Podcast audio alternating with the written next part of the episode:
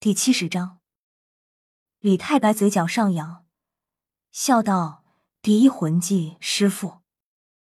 第一魂技，师傅以魂力附着于话语，推动于青莲剑，诗词分别对抗性，精神力、魂力、坚韧、武力、速度、武魂契合度富有加成。刹那间，李太白身上气势大增，青莲剑青光大闪。”形成一个气势磅礴的光圈，压制住独孤博的气场。举杯邀明月，对影成三人。李太白一挥青莲剑，第二魂技歌行。第二魂技歌行，诗词转为吟诵，剑由心发，心之所向化为剑意，剑意数量以魂力强弱决定。一道道无形的剑意从李太白身上迸发而出，凌厉的向独孤博刺去。独孤博大惊，旋即回退三步，身上泛起金光，说道：“第五魂技蛇蟒天罡盾。”一道金色的光圈护在独孤博前面，尽数把李太白的剑意挡了下来。哦，有意思，再来。李太白笑了，再次催动第二魂技，无数道看不见的剑意刺向独孤博。此时。整个洞窟周围的古树被剑意毁灭的七七八八，独孤博看得很怒火，但又无可奈何。呵，第七魂技，碧鳞蛇皇真身。一套青幽色的武魂真身甲附在独孤博身上，一双墨绿色的眼睛就是一双毒蛇般看向李太白。李太白的剑意尽数被破，独孤博抓住机会，第四魂技，碧鳞迷阵。滋滋滋滋，青色的毒气弥漫着洞窟周围，把李太白也陷入其中。看来要动真格了。李太白拿起酒壶，喝了一口酒。第三魂技祭酒，轰轰轰！第三魂技祭酒，赋予发动者九泉之力，以狂化自身，同时对第一、第二魂技有百分之三十的增幅。这点毒还伤不了我。李太白把第二魂技重新使出，在祭酒的狂化加持下，威力加大，就是有点麻烦。第四魂技剑翅，第四魂技剑翅以身为主剑剑，可聚集第二魂技所产生的剑意为一击，并对不同属性魂师造成审判效果。冲天剑气自李太白身上发起。此刻，李太白犹如一柄剑，手中的青莲剑已消失不见，本身就像一道凌厉的剑气。独孤博，看看你还能不能挡下我一招？咻！李太白化作剑意扑向独孤博。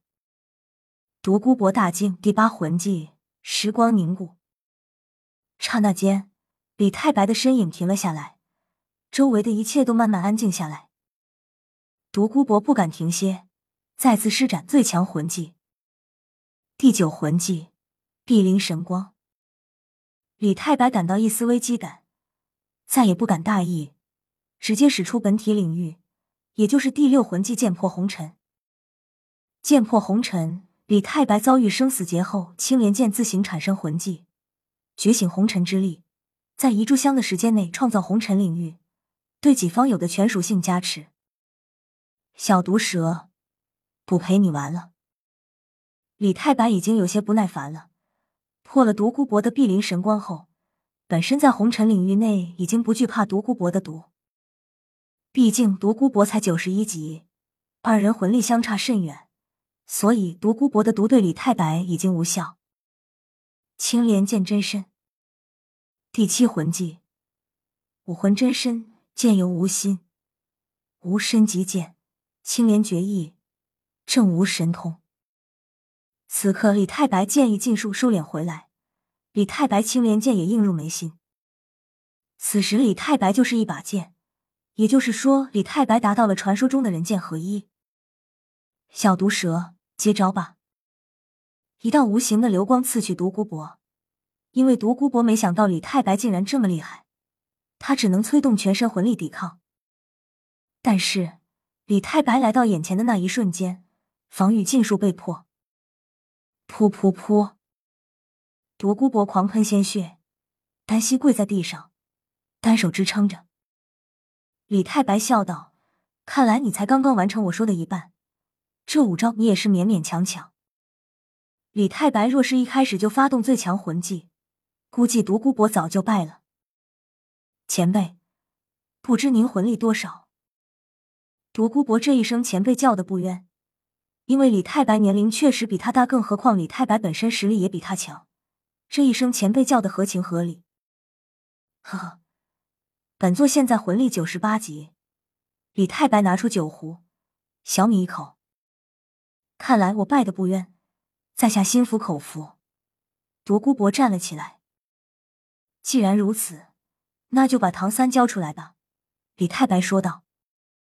这独孤博有些犹豫，因为他现在也不知道唐三那小子到底是死是活。可是若不交出唐三，恐怕李太白不会作此罢休。哼，难道你要不守诚信？李太白目光一凛。盯着独孤博问道：“前辈，别误会，我这就带唐三过来。”其实独孤博心想，还是带着孙女赶紧浪迹天涯吧。就当独孤博要离开时，一道声音在他耳边响起：“前辈，幸不如命，我已经解了你的毒了。”这时，唐三已经跳了上来，单膝跪在地上，有些高兴的说道：“什么？”这我的本命剧毒，那可是无人能解，竟然被你给解了。独孤博很是惊讶的说道：“，哥哥，你们也在。”唐三此刻转身，方才看见了唐潇他们等人。你小子吓到我了！唐潇冲上去就是一巴掌，直接把唐三扇懵逼。然后唐潇一把抱住唐三，还以为真的见不到你了。呃，哥哥。我没事，就是刚刚和前辈打了个赌。另外，那个我衣服还没穿。唐三有些尴尬的说道。可可嗨！唐潇一脸淡定的松开唐三，笑道：“亲兄弟，害羞个啥？既然小三你没事了，那我们便回去吧。”李太白转身，然后说道：“青莲前辈，恐怕我还不能回去那么快。”唐三突然说道。这是为何，弟弟？这个老毒物他可是很危险的。唐潇瞄了一眼独孤博，看见他一脸狠狠的看着自己。因为我和独孤前辈的赌约，我必须遵守承诺。唐三一本正经的说道。独孤博突然心里松了一口气，看来这小怪物还是很守信用的，就是他那个哥哥太嚣张了。不过独孤博看到李太白。便把一些不实际的念头给打消了。既然如此，那弟弟你就留在这里先吧，记得回来就行。玉小刚也是上前叮嘱了唐三几句，然后就和李太白离开了。至于唐潇被留了下来，唐三说有什么好东西给他。开始唐潇一脸懵逼，后来去到冰火两仪眼的才渐渐明白，原来唐三是要给他一个惊喜。唐三带着唐潇来到冰火两仪眼，笑道：“这就是至阳之阴的冰火两仪眼，我刚刚就是在这里练成了百毒不侵的金身。哥哥，虽然你的天地之体厉害，但是在防毒方面不一定可以，所以专门给你补缺一下不足之处。”唐三看着唐潇，然后笑道：“哦，这样啊，但是具体怎么操作？”唐三听了，就去摘了两种一红一蓝的东西，说道：“合着这两种剧毒仙草一起，经历冰火两重天才能炼成百毒不侵之金身。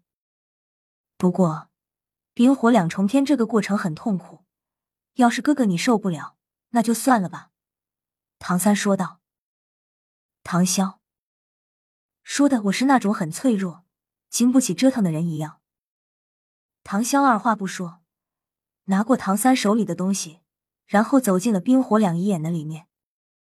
弟弟，是不是把他们给吃了？唐潇拿起那两种至阳至阴的剧毒仙草，两三下就吃进了嘴里。唐三此刻心中一惊，大喊：“那不是内服的，别吃！”可惜，唐潇还是吞下去了。嗯，好像没感觉。唐潇一脸奇怪的看着唐三，问道：“唐三。”就这样，唐潇也练成了百毒不侵之金身。然后，唐三写了一些信，让唐潇带回去给小五。然后，唐潇也动身返回史莱克学院。落日森林某处地方。一个黑袍人正站在那里，看他露出的脸庞，此人正是唐昊。